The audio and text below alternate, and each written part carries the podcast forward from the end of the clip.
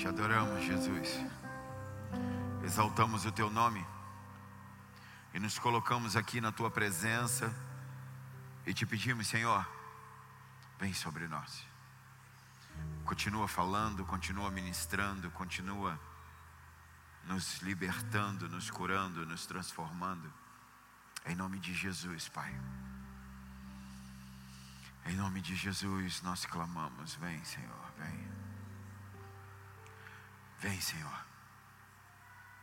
Vem, Espírito Santo. Nós declaramos: O Senhor é bem-vindo neste lugar. Por isso nós te pedimos: Vem. Vem, Senhor. Vem, Senhor. Vem, Senhor. Vem e nos ministra individualmente. Vem e nos ministra como família, no coletivo, como igreja. Vem, Senhor. Só para ruar. Um sopro de vida nessa hora. Vem. Que a tua presença seja manifesta em nosso meio. Que a tua presença seja real, verdadeira que o Senhor possa falar aos nossos corações, que o Senhor possa falar às nossas mentes. Eu te peço em nome de Jesus, abre os nossos ouvidos espirituais, nós queremos te ouvir, Senhor. Abre os nossos olhos, nós queremos contemplar a tua beleza e majestade. Abre os nossos corações, Senhor, e deposita a revelação da tua palavra revela-nos o espírito por trás da letra, para que não seja apenas letra, papel, mas que seja a, tua palavra viva e eficaz, penetrante, cortante, como uma espada afiada, separando o que é da alma com o que é do espírito, porque nós queremos levar a nossa alma para a cruz e queremos andar no teu espírito. Andar no espírito, Senhor. Queremos sair daqui diferente do que entramos. Queremos, Senhor, implantar o teu reino. Queremos de fato e de verdade sermos homens e mulheres que manifestam a tua glória, que transportam a tua glória. Por isso, em nome de Jesus, vem e fala conosco hoje na autoridade do nome de Jesus, eu repreendo todo e qualquer espírito contrário que saia do nosso meio, que saia das casas aonde essa transmissão chega, que vá para o lugar que o Senhor determinar. Mas eu declaro que é ilegal a presença de todo e qualquer espírito maligno no nosso meio. Só o Espírito Santo pode falar aos nossos corações e mentes. Só os anjos do Senhor podem passear nesse lugar. Se necessário for, Pai, eu te peço, levanta um muro de fogo ao nosso redor, para que com liberdade nós possamos te cultuar. E o Senhor fazer a tua vontade em nossas vidas. Em nome de Jesus, se você crê, se expressa para o Senhor. Aleluia. Aleluia. Glória a Deus. Amados, nós estamos vindo chegando do CTI, do, do Retiro de Homens, e foi um tempo profundo em Deus, aonde nós falamos, ministramos muitas coisas, eu, eu e os outros pastores da fornalha, nós ministramos é, uma palavra, palavras com o intuito de trazer a realidade ao homem tem algum homem aqui? De trazer a realidade para o homem, trazer a verdade para o homem, de que esse homem tem um chamado principal: ser pai. Se ele é homem, ele foi chamado para ser pai. E ali nós falamos, ministramos, enfim, não quero entrar nisso, mas até que nós encontramos meninos, meninos grandes, alguns barbudos, alguns fortes, outros nem tanto, mas enfim, homens casados, homens, alguns não solteiros ainda, mas uma aparência de homem, mas um menino escondido, um menino. E nós encontramos esse menino. E nós pegamos na mão desse menino. Libertamos esse menino do, do lugar que ele estava aprisionado. Esse menino que foi traumatizado, que foi abandonado, enfim, não importa como foi, mas esse menino, esse menino se transformou num homem. Depois, com a continuação de todas as coisas, nós entendemos que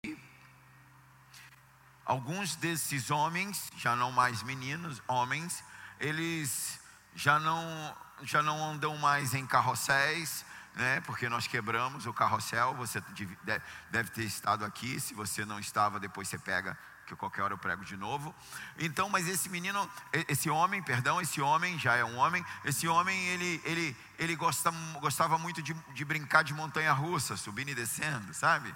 Um dia, um dia ele está voando no espírito, orando em línguas, sapateando, girando no manto, profetizando, e no outro dia, na outra semana, ele está se arrastando, se arrastando pelo, pela igreja. Nós quebramos a montanha russa, amém? Não tem espaço.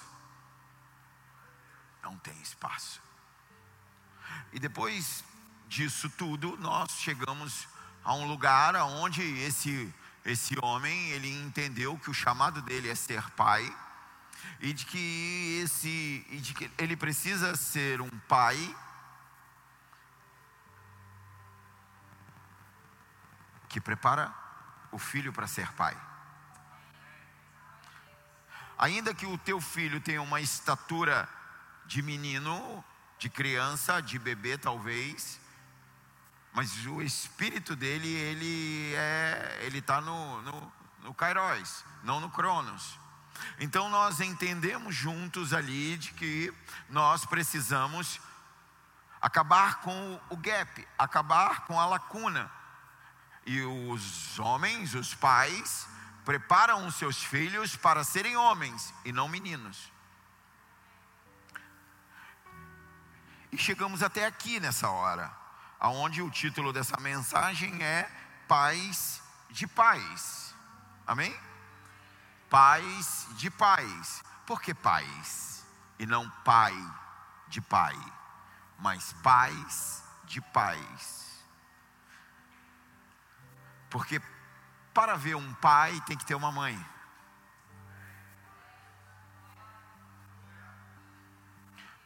Então a palavra não é para o homem, mas sim para o casal. Porque quando a paternidade for restaurada dentro da igreja, a igreja vai levar a paternidade para essa sociedade falida, corrupta, em decomposição que está lá fora. A igreja é a única instituição que tem a capacidade de dar respostas espirituais para problemas naturais. E os problemas estão lá fora. E quem tem a resposta é a igreja. E qual é a resposta que a igreja tem? Existe um Pai assentado em seu trono que reina sobre tudo e sobre todos, e Ele é o teu Pai.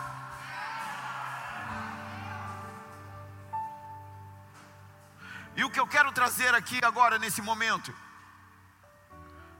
para que possamos juntos crescer e, e fechar o CTI desse ano, é que a glória do Pai, a glória do Pai, está na autoridade do Filho. E aí muita coisa vai começar a fazer sentido para você que é homem e estava lá junto comigo. A glória do Pai está na autoridade do Filho.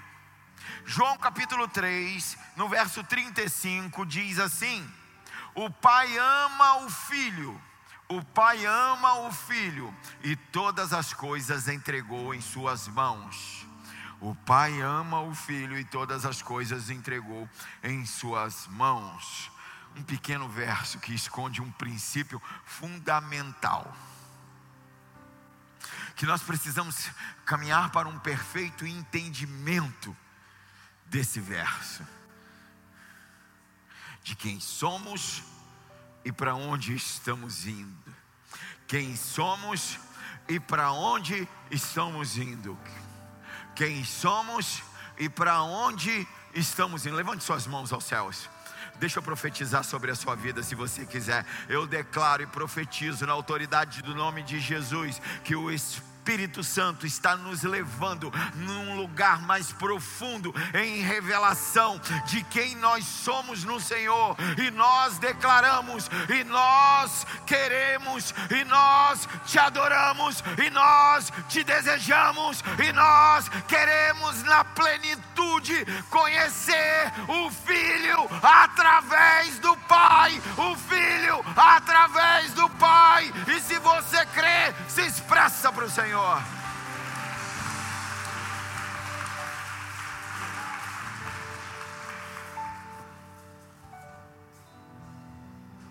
O pai, o pai disse para o filho: Assenta-te à, minha direita, até que eu ponha todos os teus inimigos debaixo dos teus pés. Em algumas traduções está debaixo do estrado dos teus pés. Quer dizer, eu vou, eu vou pôr um lugar para que você apoie os seus pés, para que você descanse. Apoiar os pés é descansar, para que você descanse com os pés em cima dos teus inimigos. Não importa o que estão dizendo na internet, não importa. O que importa é tudo, ouve, tudo está submetido à autoridade do Filho. Ainda que eu não veja isso no natural, ainda que eu não veja isso no natural, é uma verdade espiritual. Essa é uma verdade espiritual. Quem quer verdades espirituais? Quem quer verdades? É uma verdade espiritual. Isso é uma verdade espiritual. E quando eu olho para a Bíblia, eu começo a ficar animado quando eu vejo várias circunstâncias, várias situações aonde a verdade de Deus prevaleceu sobre as circunstâncias. Eu vejo os midianitas preparando para atacar Israel e eles e os midianitas achavam que eles eram muito maiores do que Gideão. Ai, ai. Eu vejo cinco reis com seus exércitos pensando ser maiores do que Abraão. Ah, eu vejo, eu vejo. Eu vejo Golias pensando que é maior que Davi. Eu vejo, eu vejo isso. Eu vejo que não importa o que estão dizendo, não importa o que o mundo pensa, o que importa é o que está escrito, a verdade é o que está escrito, a palavra de Deus é que a igreja é vencedora, a igreja é triunfante, a igreja está, está reinando sobre tudo e sobre todos, e nós precisamos tomar essa autoridade e governar a terra.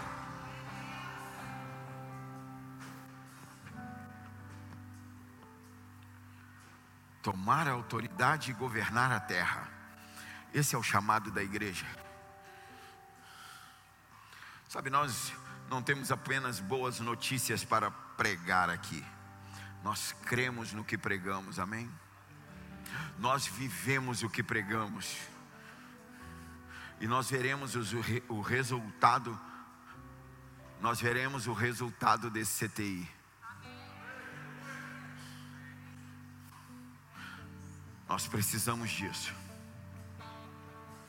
Nós precisamos, com essas informações liberadas, com essas informações, nós precisamos transformar a nossa realidade na verdade de Deus. Nós precisamos transformar a nossa realidade, as circunstâncias das nossas vidas, na verdade de Deus. E a verdade de Deus destrói todo bom argumento. Na verdade, não há argumento contra a verdade. A palavra de Deus é a verdade, amém? E nós precisamos viver a verdade, amém? Não o que estão falando por aí. Creia na verdade. Creia na verdade. Você precisa crer na verdade. Creia na palavra de Deus. Creia na verdade. Porque crer é um estado governamental. O que cremos nos governa. O que você crê te governa. É assim o ser humano. O que governa ele é o que ele crê. Olha lá para a Índia. A sua grande maioria daquele povo são do, da religião do hinduísmo. E você, só você estudar um pouco, que você vai ver que tem famílias que estão passando fome, mas criando uma vaca. A vaca está lá. Eles creem naquilo. Eles creem que a vaca é um Deus. E, e aqueles pais amam mais a vaca do que seus filhos. Nós temos uma, aqui à nossa volta, uma religião que não permite transfusão de sangue.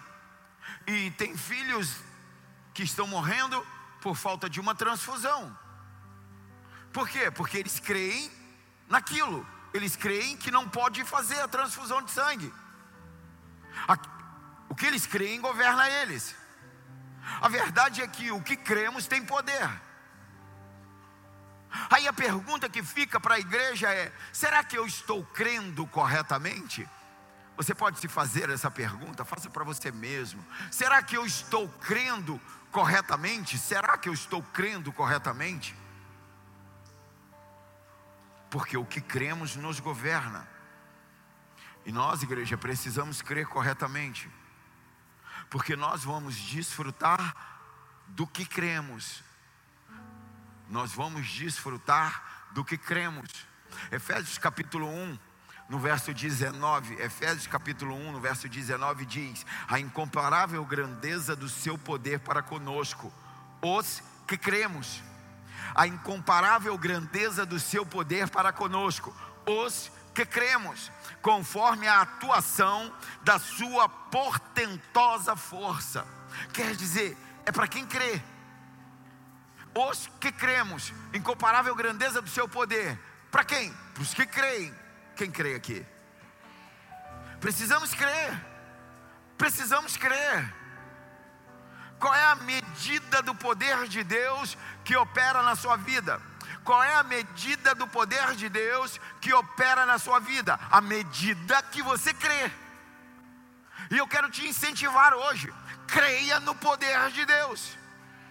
Creia no poder de Deus na sua vida. Eu não sei qual é o seu problema, eu não sei qual é a sua dificuldade, eu não sei o que você está pleiteando, mas creia no poder de Deus na sua vida. creia no poder de Deus. Tem gente crendo no poder de um vírus, crendo no poder de um político, crendo no poder de uma guerra, crendo no poder, crendo no poder. Eu quero te dizer, não creia em nada disso, creia no poder de Deus.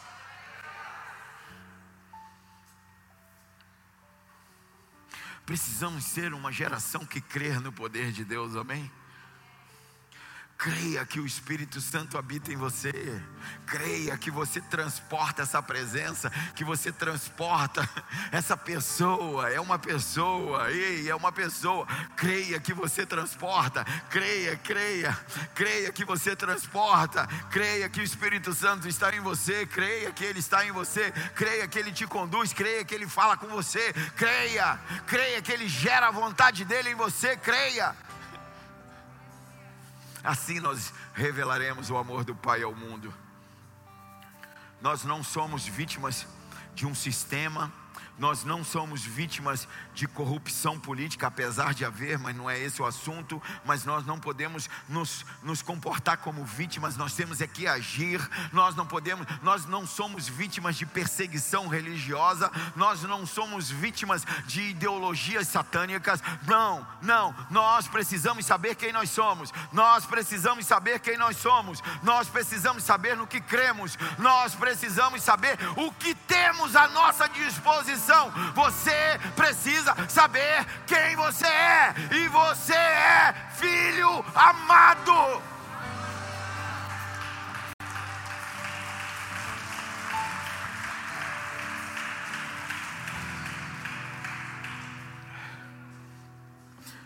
Mas infelizmente essa não é a realidade de muitos dentro da igreja.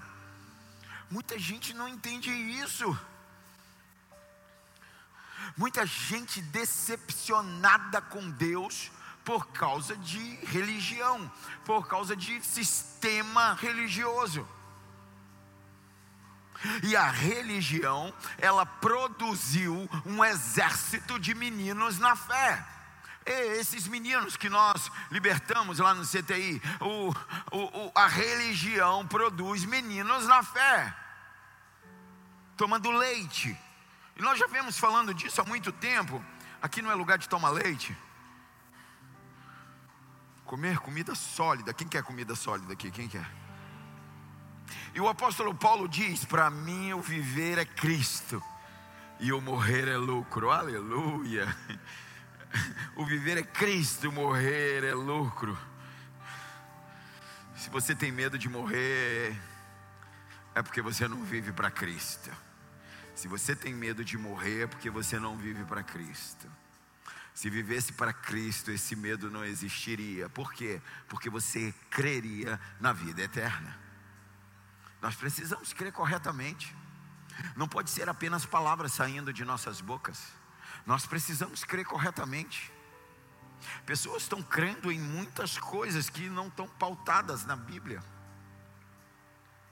Alguns são incrédulos, outros creem em qualquer coisa. Tem gente crendo em qualquer pregador do YouTube, isso hoje está na moda, é fácil, né? Qualquer um que fala qualquer coisa e um monte de gente seguindo aqueles, aquelas coisas lá.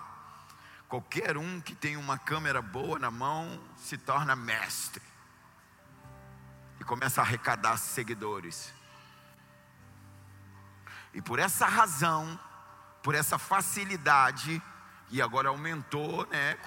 Com o advento da internet, isso aumentou. A religião ela vai manipulando multidões e usando o crer ingenuamente, e vai se tornando um exército de meninos, meninos na fé, meninos sem profundidade na palavra, meninos que andam no raso, sabe? E ainda, aquele, sabe, as crianças, sabe aquelas piscinas, aquelas piscinas de 30 centímetros, as crianças brincando ali ainda com boinha ainda? É, não tem? Bota as boinhas no braço e tal, deixa ali, e o pai fica tranquilinho, porque é raso e ainda está ainda tá com boinha no braço. Precisamos crer corretamente, amém? Crer em Cristo. Cristo, a obra completa, terminada, reinando sobre tudo e sobre todos, aleluia. Isso é crer corretamente não crê em qualquer coisa, porque os demônios também creem, creem e tremem. Precisamos crer corretamente. O Senhor quer aperfeiçoar o nosso, a nossa fé hoje, hein? O Senhor quer aperfeiçoar a nossa fé.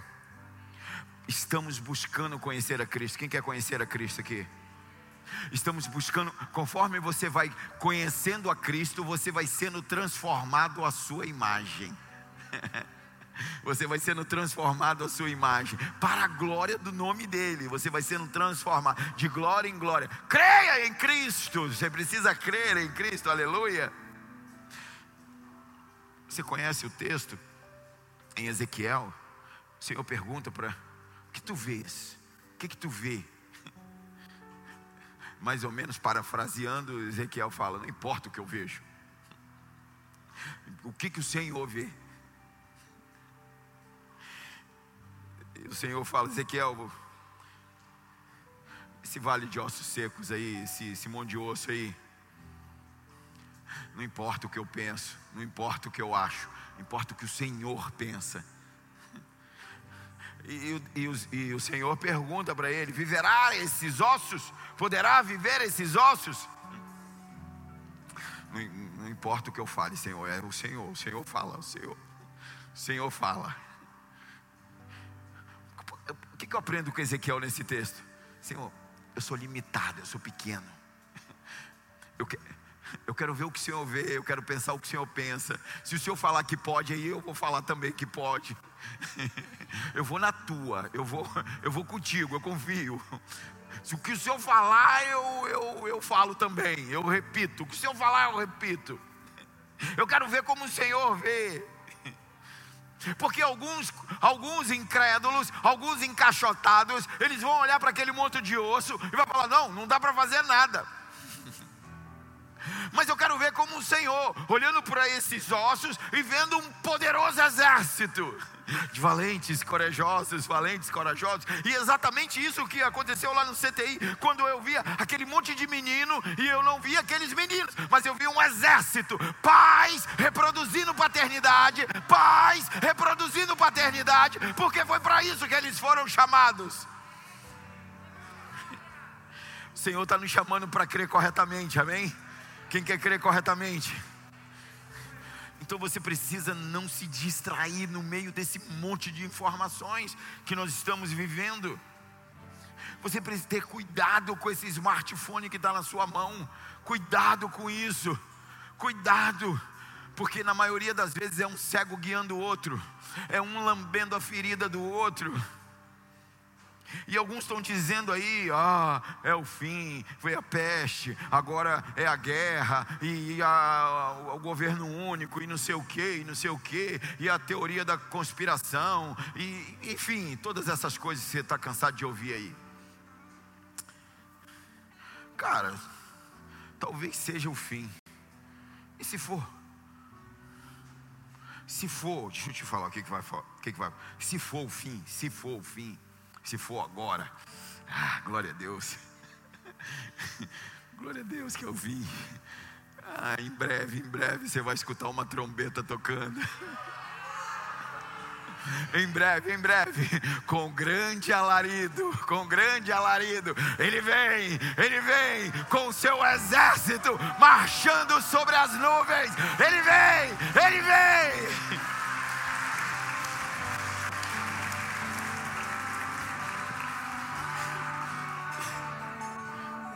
Cara, se for o fim, Ele vai me encontrar pregando, Ele vai me encontrar amando, Ele vai me encontrar servindo, Ele vai me encontrar fazendo o máximo que eu posso fazer. Se for o fim, nós participamos da noiva, nós estamos tecendo as, as nossas vestes com obras de justiça. Que seja o fim, que venha o Senhor.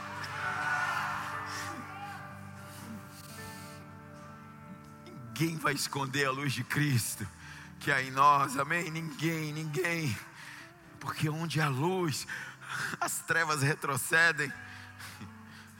Então entenda, talvez seja o tempo do fim, então está na hora da luz de Cristo brilhar em você, está na hora, é a hora da luz de Cristo brilhar em você, de manifestar o Senhor. Assim nós vamos dar glória a Deus queremos. Quem, tá, quem quer dar glória a Deus aí? Você precisa entender o dar glória a Deus, né? Glória a Deus não é quando você resiste uma tentação. Glória a Deus não é quando você dá uma oferta. Glória a Deus não é quando você é promovido dentro da cadeia eclesiástica. Glória a Deus não é quando você faz algo parecendo espiritual, sabe? Enfim, qualquer coisa que você queira fazer. E eu não estou falando que seja errado fazer, mas, mas dar glória a Deus é muito mais que isso. Quem quer dar glória a Deus? Só dar glória a Deus quando obedece o filho. Só é dada glória a Deus quando você obedece o filho. E alguns dizem que Deus não compartilha a sua glória com ninguém. Presta atenção, que eu vou te falar. Deus não compartilha a sua glória com pagão. Deus não compartilha a sua glória com ímpio. Não. Deus não compartilha a sua glória com demônio. Deus não compartilha a sua glória com rebelde. Deus compartilha a sua glória com seu filho. O seu filho é portador da plenitude de glória. Porque a alegria do pai é que o filho receba toda a glória. Aleluia, toda a glória. Amém, queridos? Glória a Deus. Então, fundamentado nisso, eu quero começar a mensagem de hoje. Porque um verdadeiro relacionamento de paternidade, que é o assunto do CTI, seja ela natural, seja ela espiritual, presta atenção. Se você pegar isso, já está valendo. O verdadeiro relacionamento de paternidade, seja natural. Quem tem filho natural aqui? Quem tem filho natural aqui? Amém. Glória a Deus. Então entenda, o verdadeiro sentido do relacionamento de paternidade, seja natural ou espiritual. Natural ou espiritual. Eu vou te dar agora o verdadeiro sentido. Não se compete, se compartilha. Quantos homens estão dentro de casa competindo com seus filhos? Quantos pais espirituais estão dentro das igrejas, dentro das competindo com seus filhos? Presta atenção. Pai e filho não se compete. Se compartilha. Se compartilha. Isso é reino de Deus, amém? Não se compete, se compartilha. Precisamos avançar nesse princípio de autoridade. Precisamos avançar nesse princípio de, de autoridade. Isso é autoridade. Isso é autoridade. Porque não importa o que a cultura mundana está dizendo, o que importa é o que a Bíblia nos apresenta. E um relacionamento de pai e filho, ela, um relacionamento de pai e filho não se baseia no castigo e recompensa. Para pormos em prática o princípio de autoridade, precisamos restaurar todas as coisas e precisamos olhar para como o pai trata o filho. E só se é pai a partir da paternidade de Deus. Só se é pai a partir da paternidade de Deus. E a igreja, infelizmente, tem pouco entendimento desse assunto paternidade. E muitos são oprimidos por esse assunto. Muitos são arrochados por esse assunto, escravizados por esse assunto. E nós precisamos equilibrar esse discurso e pôr ordem na casa, pelo menos aqui na fornalha. A casa tem que estar em ordem, amém? E as outras igrejas que estão ouvindo, as outras igrejas fornalha, nós precisamos colocar em ordem a casa.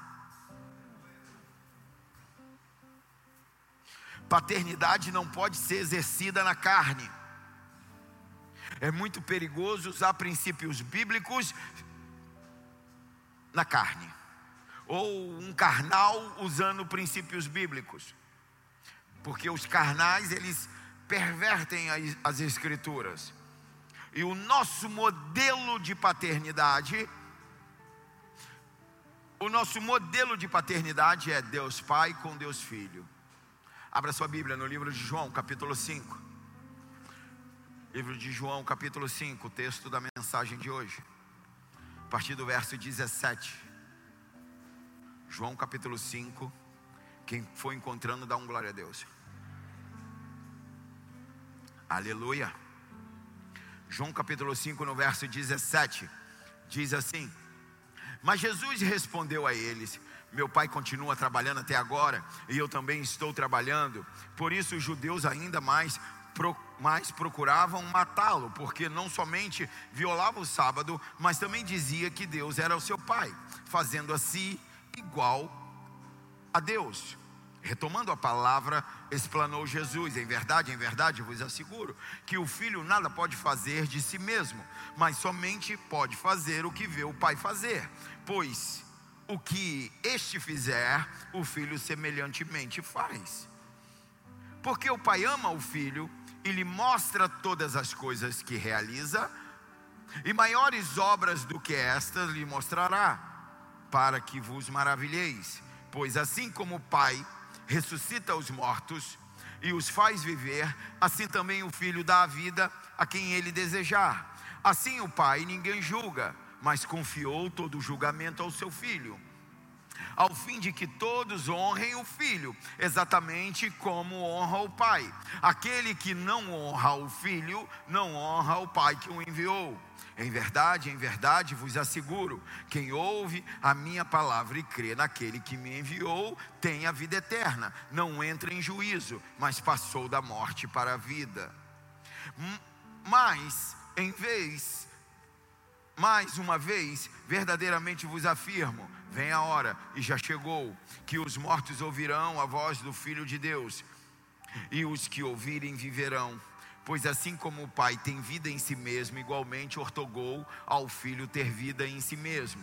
E também lhe deu autoridade para exercer julgamento, porque o é, porque é o Filho do homem. Não vos admireis quanto a isso, pois está chegando a hora em que todos os que repousam nos túmulos ouvirão a sua voz e sairão. E os que tiverem feito bem para a ressurreição da vida, e aqueles que tiveram praticado o mal para a ressurreição da condenação. Por mim mesmo nada posso fazer, conforme ouço, assim julgo, e o meu julgamento é justo, porque não busco agradar ao meu próprio desejo, mas satisfazer a vontade do Pai que me enviou. Aleluia. Quem pode dar um glória a Deus? Nesse contexto aqui, nessa história, depois você lê devagar. Nesse contexto, nessa história, os judeus estão querendo matar Jesus. Eles estão querendo matar Jesus por duas razões fundamentais. Jesus fala que o Pai trabalha, que o Pai está trabalhando. E porque o Pai está trabalhando, eu tenho que trabalhar. E os judeus tinham as escrituras, os judeus tinham acesso à palavra. E lá em Gênesis capítulo 1, verso 31, diz que o Pai descansou terminou a obra, o pai descansou. Então, para aquele que não conhece, uma, não conhece o panorama, panorama bíblico, para aquele que não conhece né, a sequência de fatos, pensa, Jesus está entrando em contradição. Jesus está dizendo que o Pai está trabalhando, mas o Pai está dizendo lá em Gênesis capítulo 1, verso 31, que ele descansa. Então Jesus vem e diz: Meu Pai está trabalhando. Quando ele diz meu pai está trabalhando, ele está dizendo eu sou igual ao meu pai. Eu sou igual ao meu pai. E os judeus encrencaram com isso. Os judeus estão dizendo, ei, a, a Bíblia está dizendo, a escritura, né? A escritura está dizendo que meu pai descansa. Está dizendo que Deus descansa, que Deus repousa, que está no descanso. Você está dizendo que ele trabalha. Você está dizendo que ele trabalha e a Bíblia está dizendo que ele descansa. É verdade, Deus diz que está descansando após a criação. Mas por que que Deus diz? Você tem que, você tem que questionar o texto, amém? Você tem que aprender a ler Bíblia. Por que que Jesus diz que o Pai está trabalhando, mas o texto diz que descansa? Presta atenção. O Senhor concluiu todas as coisas, acabou a criação, amém? Concluiu tudo.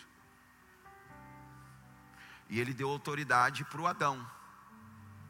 Adão, administra tudo aí. Adão, bota tudo em ordem.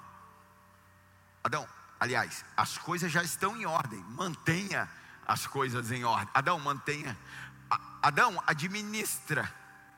Você conhece a história? Você sabe que o Adão falhou. Enquanto as coisas estavam em ordem, o Senhor descansa. Mas quando o homem falha e as coisas entram em desordem, Deus volta a trabalhar. Por que, que Deus voltou a trabalhar? Porque aquele homem que ele deu autoridade falhou. E quando ele falha, as coisas saíram da ordem, saíram do reino. Presta atenção quando quem tem que ter autoridade, quando tem quem tem que exercer autoridade, trabalha, coloca as coisas em ordem, Deus descansa.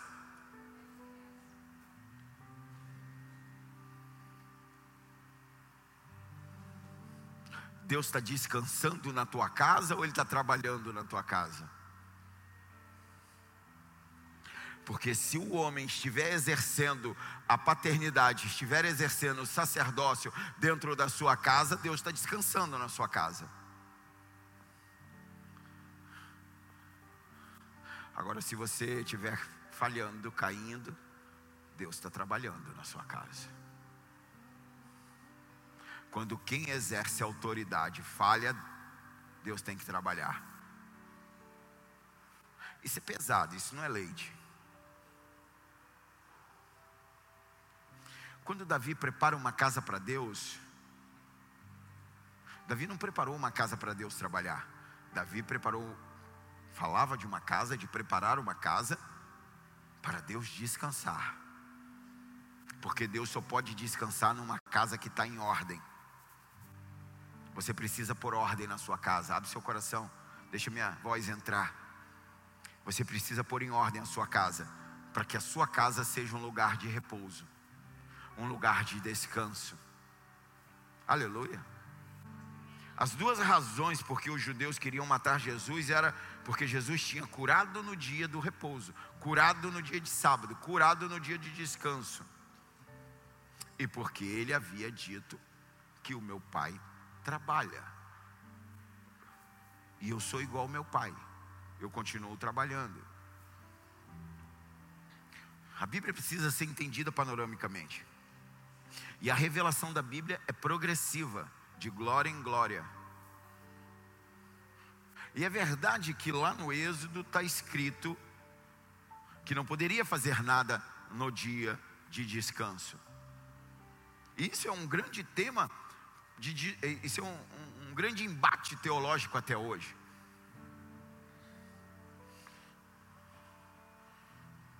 Precisamos observar o dia do descanso.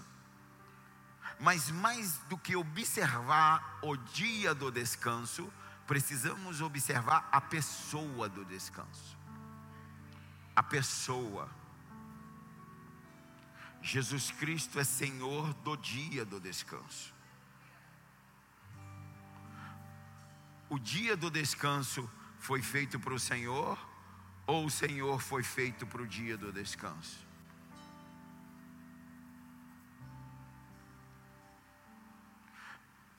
A verdade é que aquela religião da época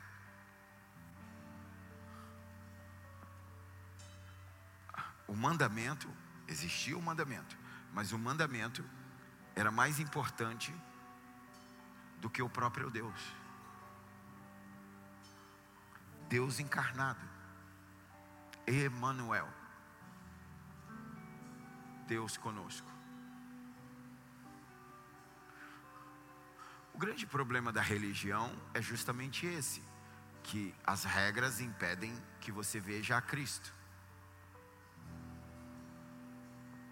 Olha o que o Senhor fala para Pedro: Pedro, no lençol, ele está no terraço com fome, esperando. Você conhece a história? Vem um lençol cheio de animais impuros né, para o judeu, e, e o Senhor fala com Pedro: mata e come. É, é interessante que não há dúvida de que é o Senhor falando, não é uma voz falou com ele. Quem é essa voz? Não, não. O texto é claro. O Senhor falou. E o Senhor fala para ele: mata e come ele quer discutir com o Senhor. Como eu, judeu, vou comer impuro? Nunca comi. Nunca comi nada disso. Nunca. Nunca comi nada imundo. Cara, não é Deus que está falando? Vai, faz. Isso mostra o que? Pouco relacionamento e muito formato, muita doutrina, muita regra. Pode, não pode, pode, não pode. Relaciona com Ele, conversa com o Espírito Santo, pergunta para Ele. Porque quando um versículo bíblico te impede de obedecer a Deus, isso se chama legalismo. A mulher, a mulher samaritana, você conhece a história? A mulher samaritana estava falando com Jesus e ela não percebia que era Deus. Ela está falando para ele: o Messias virá. Já veio.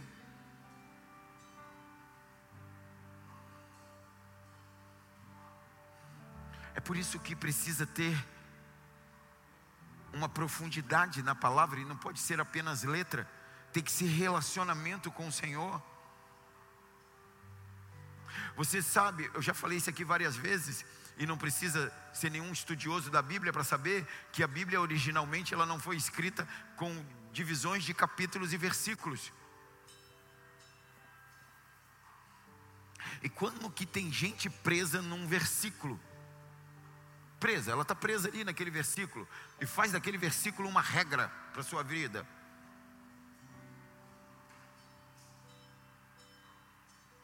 Olha para aqueles judeus quando foram levados cativos para a Babilônia. Jeremias profetiza, você sabe da história. E Jeremias está falando: vocês se tornaram idólatras, vocês foram buscar ajuda no Egito, e por causa da tua idolatria vocês serão, vocês serão cativos 70 anos, para que vocês aprendam que só tem um Deus. Nabucodonosor entre Jerusalém, você conhece, destrói toda a cidade, acaba com tudo, leva preso um monte de jovens. E os judeus lembram dessa história. Vem Jesus agora e diz: Eu sou igual, Pai. Os, os judeus disseram: Não, não pode, só tem um Deus. Está escrito que só tem um Deus. Mas por que, que os judeus os judeus lembraram dessa história que, em que dizia que só há um Deus. Beleza, está tranquilo, está escrito. Mas por que, que eles não lembraram da história quando Deus fala, desçamos e façamos o homem? Por que, que ele não lembrou desse texto? Por que, que ele não lembrou lá da Torre de Babel quando ele falou: desçamos e confundamos as línguas, desçamos e façamos, desçamos e confundamos. Por que, que ele não lembrou do texto quando o Senhor pergunta: Quem eu enviarei? Quem irá por nós? Ele está falando com quem? Com os anjos? Você acha que ele está compartilhando a glória dele com os anjos? Ele está falando com o Espírito Santo e com o Filho. Quem irá por nós? Isso quer dizer, é, você, o judeu se apega num texto e esquece os outros textos se apega num texto que só há um Deus, mas esqueceu dos vários outros que mostra nós, façamos, desçamos.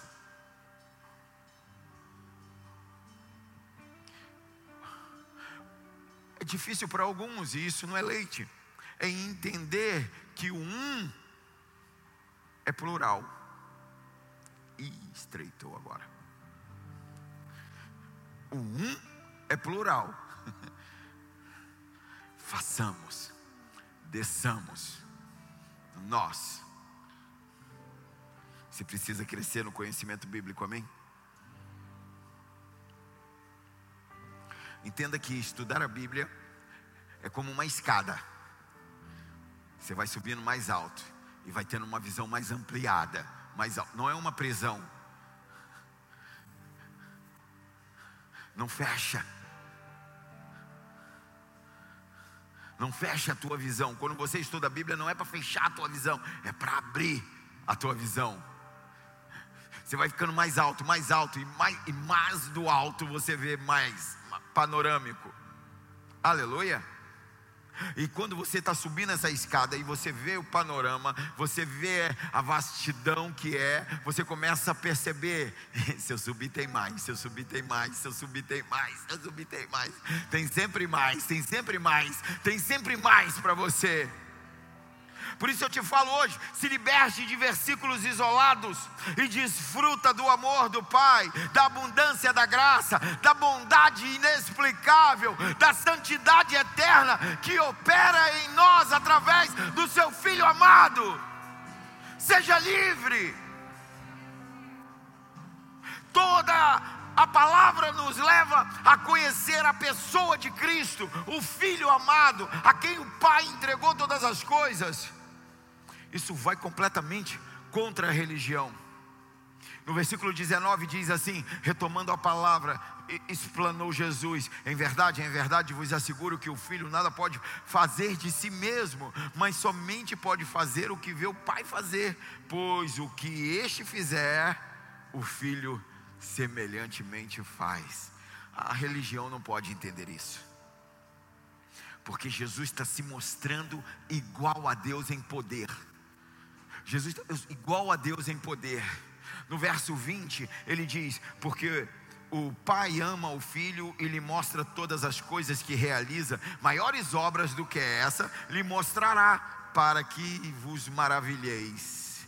Ele está se mostrando igual ao pai em conhecimento igual ao Pai em poder, igual ao Pai em conhecimento. No verso 21, pois assim como o Pai ressuscita os mortos e os faz viver, assim também o Filho dá a vida a quem ele desejar. Capacidade de dar vida aos mortos. O Pai tem a capacidade, o Filho também tem. Os dois têm a capacidade em si de produzir vida.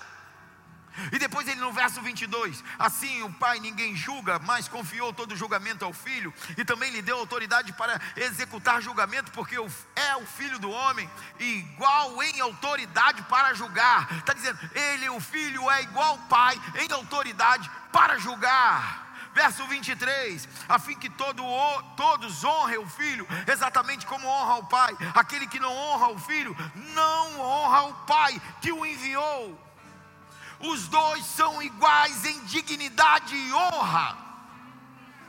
Os dois são iguais. Em verdade, em verdade vos asseguro: quem ouve a minha palavra e crê naquele que me enviou, tem a vida eterna. Não entra em juízo, mas passou da vida para a morte. Passou da vida para a morte, igual em poder para compartilhar vida eterna. Verso 26: Pois assim como o Pai tem a vida em si mesmo, igualmente ortogou o Filho a ter vida em si mesmo. Possui vida em si mesmo. Aleluia. Vida em si mesmo. Uma grande dificuldade da igreja é ter um, um padrão de escala. Pai, abaixo do Pai o Filho, abaixo do Filho o Espírito Santo. Isso não existe. Não é bíblico. Não existe essa escala. Não existe essa hierarquia os três são iguais. Na verdade, os três são um. e aí é mistério. E aí é outra pregação. Voltemos para o centro da mensagem, que é que um pai compartilha a glória, compartilha com seu filho. Voltemos para o centro da mensagem. Um relacionamento de pai e filho não há competição, só se compartilha tudo é dos dois. Amém? Aleluia.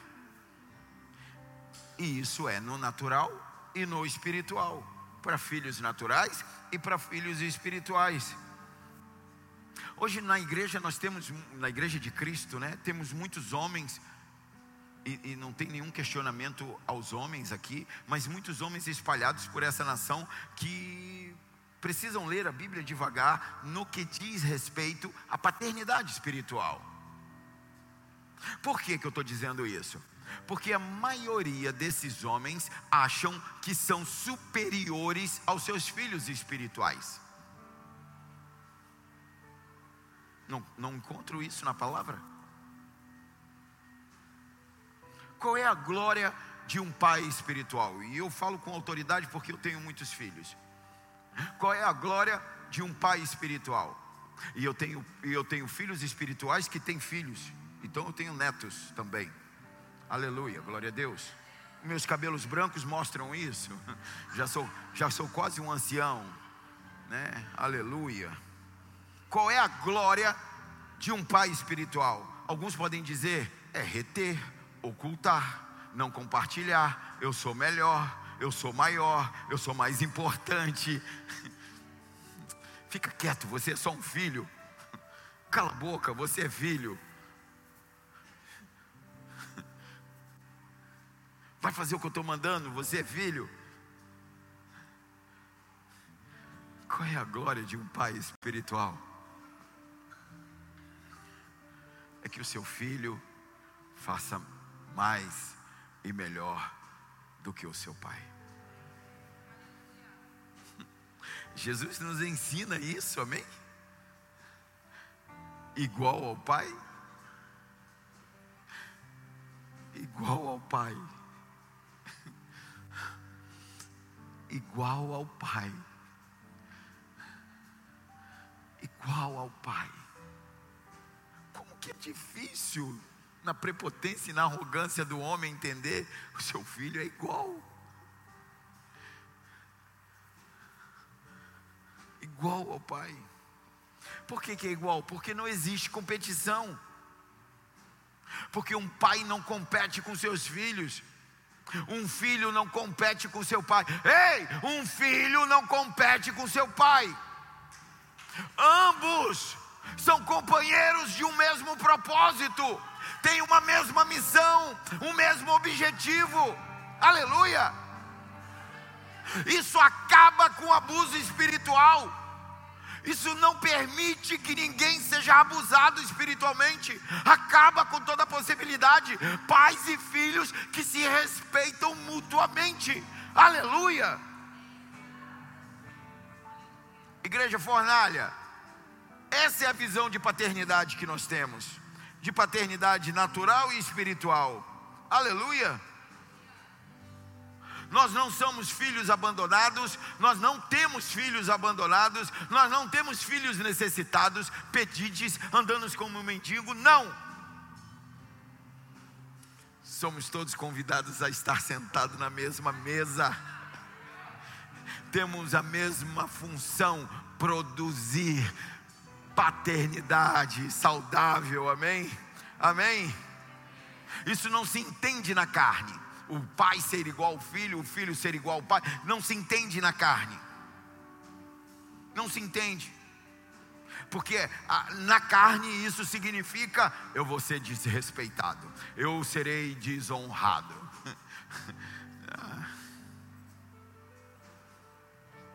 Tem que ser no espírito em, porque olha o texto e Jesus explica, em todo o tempo Jesus está reconhecendo, eu sou igual ao Pai, eu sou igual ao Pai.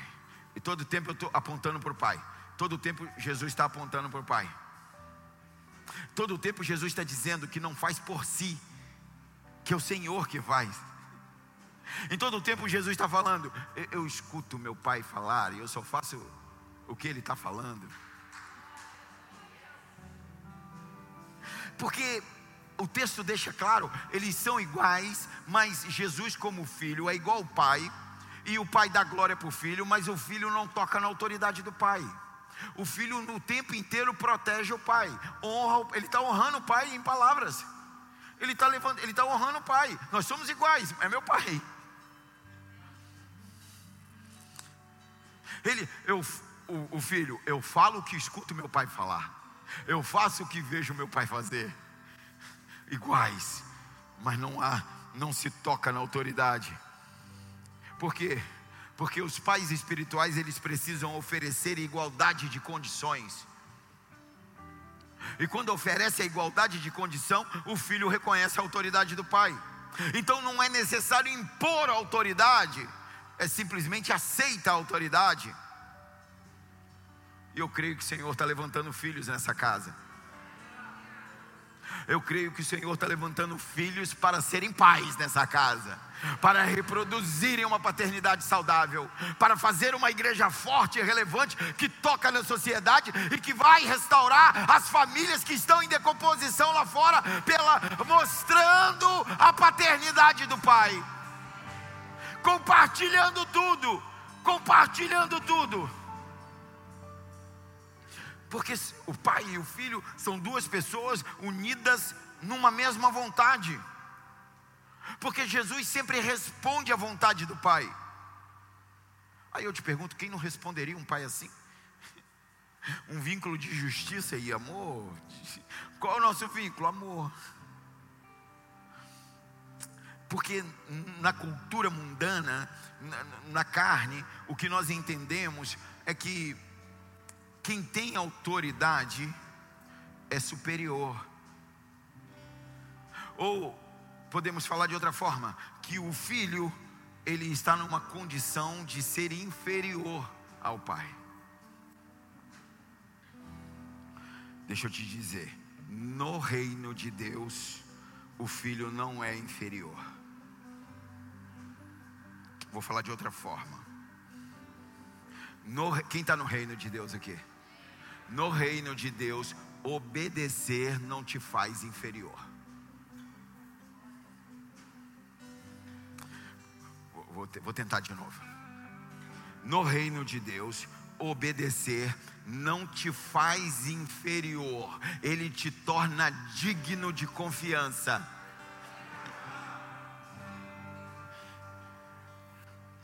Presta atenção. Uma autoridade só tem autoridade quando ela reconhece que os, que os que estão debaixo da sua autoridade são superior a ele. Estreitou agora. Uma autoridade só tem autoridade quando reconhece que quem está debaixo da sua autoridade é superior a ele. É, a, quando Jesus faz aquela a, a, a, a cena lá do, do lava-pés, todo mundo conhece, né? Exatamente isso. Todos os doze estavam debaixo da autoridade dele. E Jesus está mostrando para ele: vocês são superiores, vocês podem fazer, vocês vão fazer obras maiores do que eu. O mestre lavando os pés dos seus discípulos, apontando maiores, maiores, mais coisas, vocês vão fazer mais, você vai pregar mais, você vai operar mais milagres, você vai fluir mais, você vai fazer mais, você vai produzir mais. A liderança dessa igreja precisa aprender, está aprendendo, estou me esforçando para ensinar que os que estão debaixo do nosso cuidado são superiores a nós. Tudo isso vai contra a religião, contra o sistema de abuso de poder. Tudo isso desmorona a pirâmide, o império.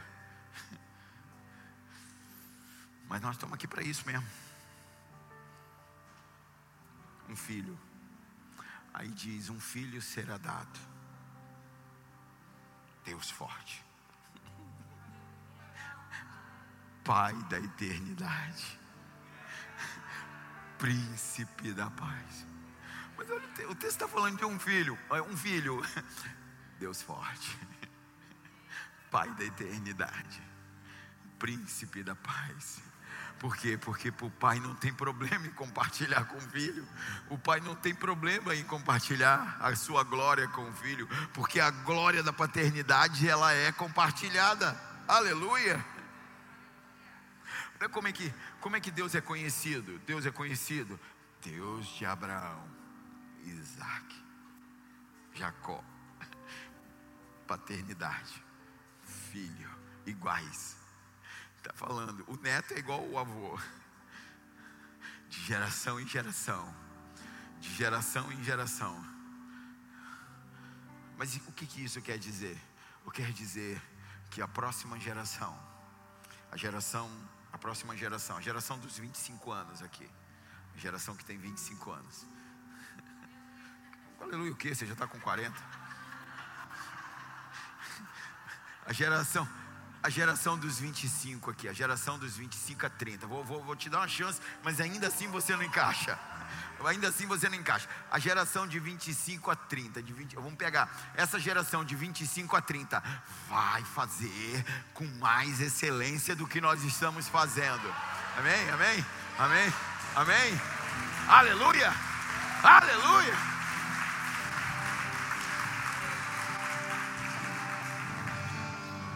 Essa geração dos 25 ao 30 vai fazer com mais excelência. Só que logo atrás tem uma geração de 10 a 15 que vai fazer melhor ainda, que vai fazer melhor ainda, melhor ainda, melhor ainda, melhor ainda. E tem uma geração lá em cima.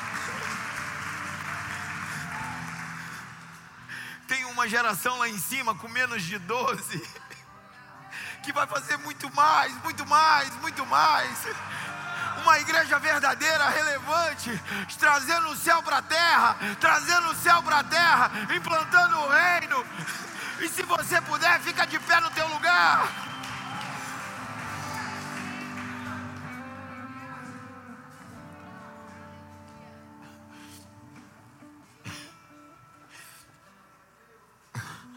Nós precisamos acreditar na palavra, andar contra o sistema contra a religião, acreditar no poder de Deus, acreditar que a igreja é séria, acreditar que a igreja é relevante, que a igreja tem poder, a igreja tem poder, a igreja tem que transportar o sal e a luz tem que sair de dentro dos templos, o sal e a luz tem que entrar dentro dessa sociedade. Que o Senhor nos dê a partir de hoje um coração entendido, entendendo um coração, um coração que está disposto a compartilhar tudo. Não tem competição, compartilhar.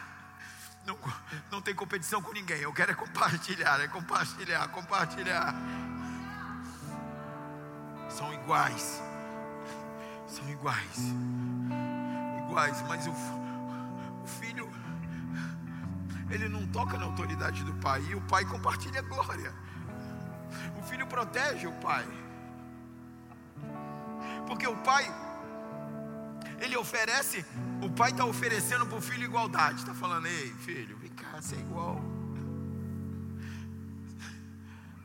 Eu compartilho contigo tudo. E, e o filho, em troca, oferece submissão. Pai, eu sou submisso a você.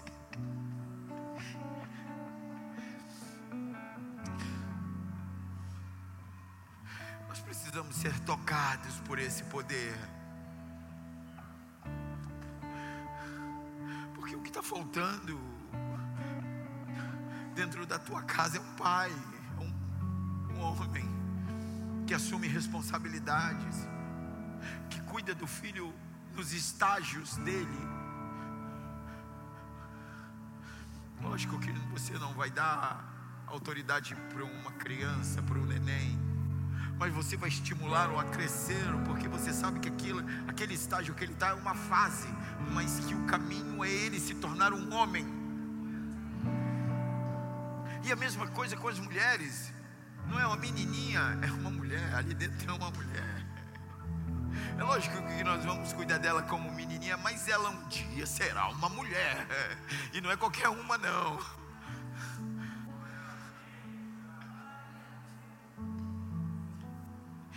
Precisamos ser tocados por esse poder, porque nesses dez anos que eu estou no altar, que eu e a pastora, nós vimos tanta gente sofrer, tanta gente abusada, maltratada, castrada potenciais tremendos, cheios de unção, de autoridade, que foram engaiolados, aprisionados, usurpados, acusados, caluniados, difamados. E hoje uma grande parte dessa, dessas pessoas tem dificuldade de lidar com autoridades estabelecidas, porque tem medo de sofrer novamente. Então, toda e qualquer autoridade, seja ela civil, seja ela de, de que forma for, essas pessoas têm, têm aversão à autoridade, porque foram abusadas por essas por autoridades. E você, para ser um pai, uma mãe, você precisa estar saudável.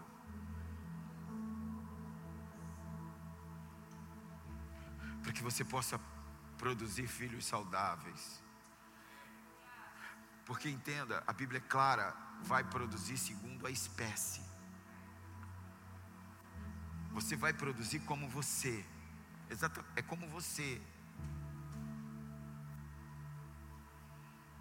Então, se você for doente, você vai produzir filhos doentes. E nós vemos isso, a história mostra isso.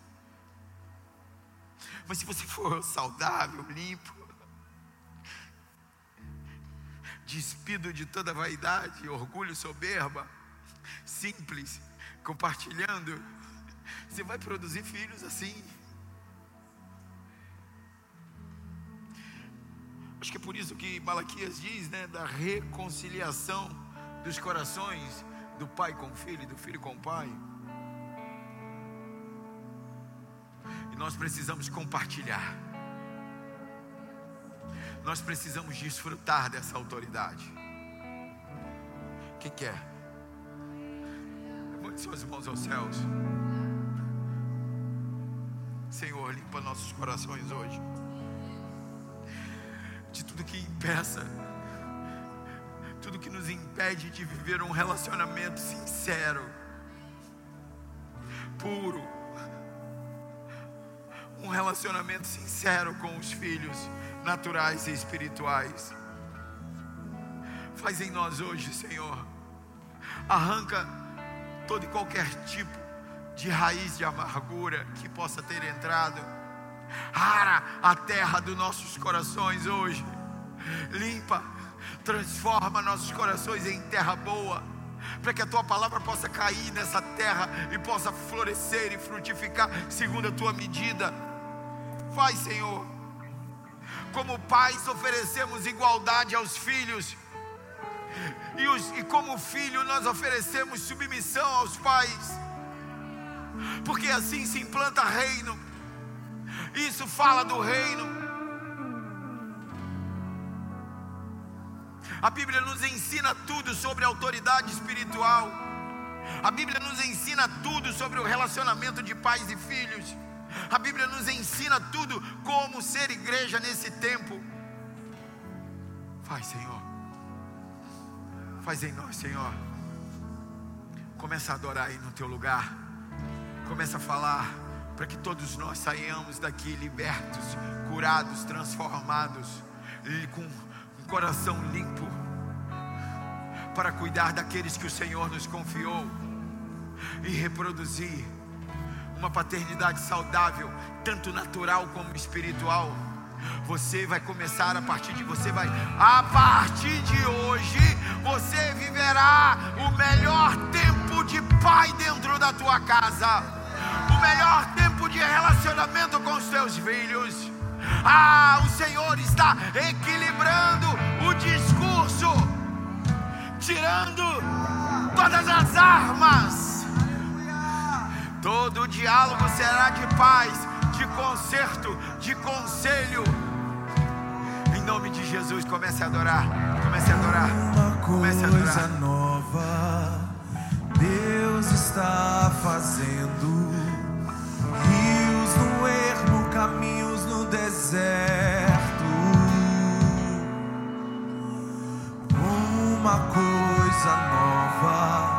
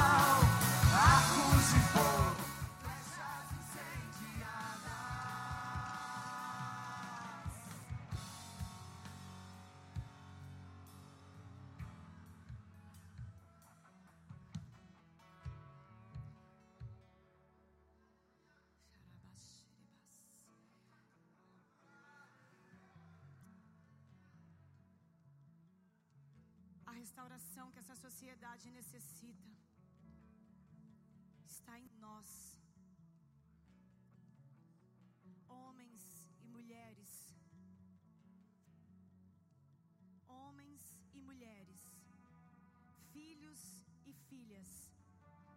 Que entendem o propósito de manifestar a glória. O Pai compartilhou a glória com o Filho. E Jesus compartilhou a glória com a gente. O propósito principal é sermos filhos, manifestar a glória do Pai nessa terra. Por isso que você possa, entendendo, entendendo esse princípio, entendendo esse propósito, manifestar a glória do Pai, a começar dentro da sua casa, dentro das nossas casas, dentro do seu casamento. Marido abençoando a esposa, esposa abençoando o marido, vivendo na unidade do Espírito, na unidade do Espírito, unidos no mesmo propósito, exaltar o nome do Pai. Liberando bênçãos sobre os filhos, os filhos físicos que já estão, os filhos que estão sendo gerados, os filhos que virão ainda. Abençoe a sua geração, abençoe a sua casa, que a sua casa seja um pedacinho do reino de Deus nessa terra. Que o seu lar seja um lugar repleto, repleto da glória, da paz, da justiça, da alegria, do amor.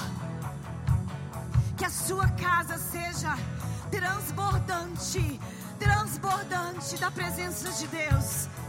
Que o seu casamento manifeste a glória de Deus. Que os seus filhos sejam abençoados, liberados para cumprir o propósito ao qual o Senhor os chamou para viver.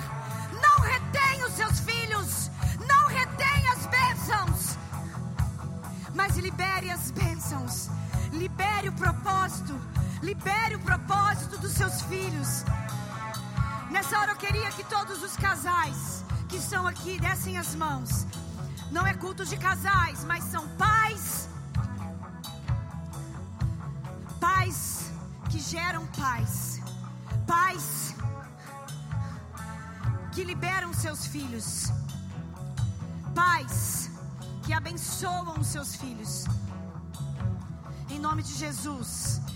E eu queria nessa hora que nós, como igreja do Senhor nessa terra, como corpo de Cristo, como aqueles que receberam a glória e a autoridade no nome de Jesus para realizar coisas maiores do que Ele. Que possamos exercer essa autoridade em amor, em graça.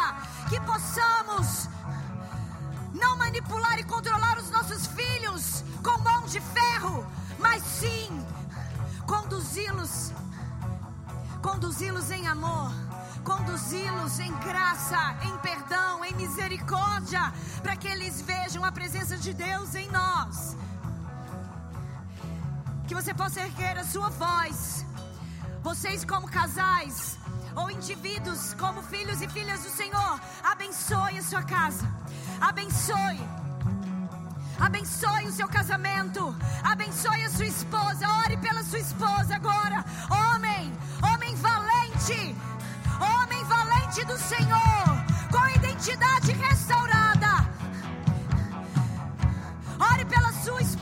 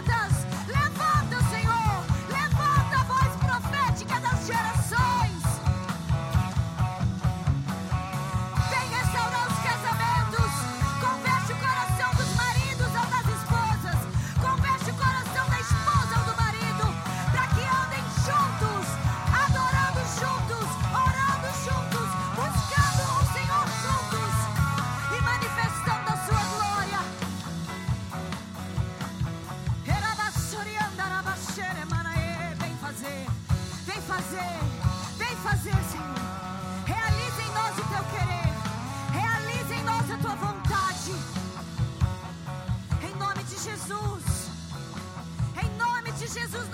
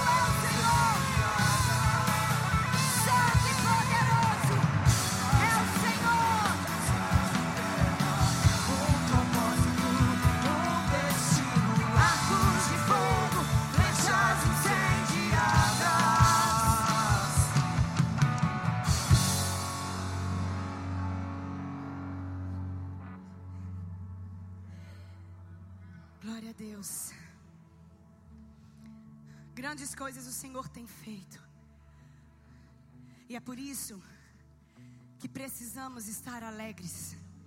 Temos motivos para estar alegres. O Senhor tem realizado, o Senhor tem libertado, o Senhor tem feito. Por isso não perca aquilo que o Senhor tem feito sobre as nossas vidas, sobre este lugar.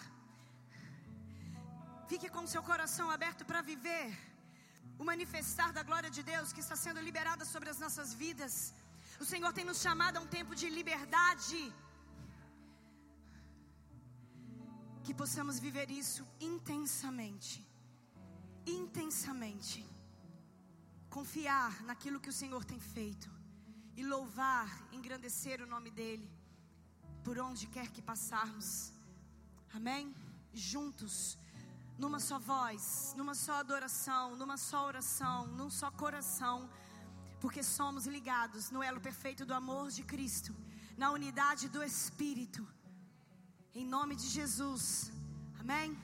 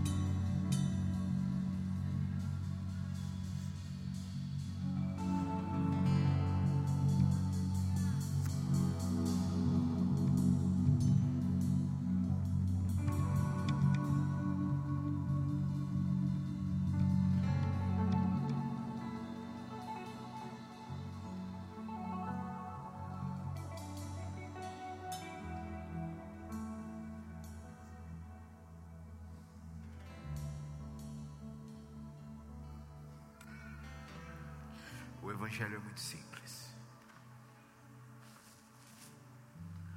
A Bíblia é muito clara.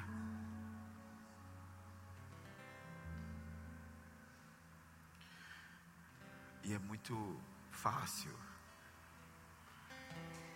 andar cercado de filhos. Principalmente de filhos maduros, produzindo filhos liberdade que o Evangelho nos entrega e que a religião tentou nos roubar. Um encontro como esse, aonde fizemos de tudo, rimos, adoramos, brincamos, briguei com alguns. É, porque também é amor, corrigir também é amor e ver ali tantos homens sofrendo, tantos homens presos, e por consequência as suas famílias também sofrem. Sabe, e, e, e tudo tão disponível para nós, está tudo, está tudo só clamar, o Senhor vem, a gente clama, o Senhor vem.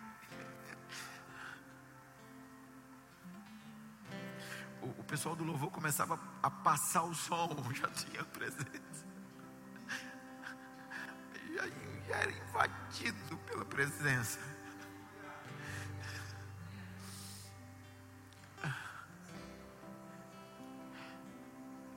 Viva isso. Viva essa verdade. Viva essa liberdade. Eu venho falando isso há algum tempo. Ninguém é melhor que ninguém. temos só responsabilidades diferentes, funções diferentes. Ninguém é maior do que ninguém. Sabe, essa palavra vem fechando esse ciclo né, de ensino. Você não é maior do que ninguém. Você não é maior do que seu filho. A gente só tem responsabilidade diferente. E nessa liberdade, nós implantamos o reino de Deus. Nós restauramos os relacionamentos dos pais e filhos naturais. Nós restauramos os casamentos. Nós levantamos uma igreja forte e relevante com esse entendimento. Por isso, em nome de Jesus, seja livre. Seja livre. Levante sua mão direita.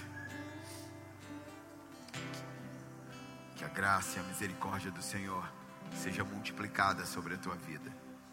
Que as doces consolações do Espírito Santo da promessa esteja sobre você até o dia em que o Senhor volte. Como servo e sacerdote, eu te abençoo. Eu abençoo sua casa, abençoo suas finanças, abençoo sua saúde, abençoo seu casamento, abençoo seu ministério. Eu abençoo seus filhos. Eu abençoo a sua paternidade. Em nome de Jesus, se você crê, se expressa para o Senhor.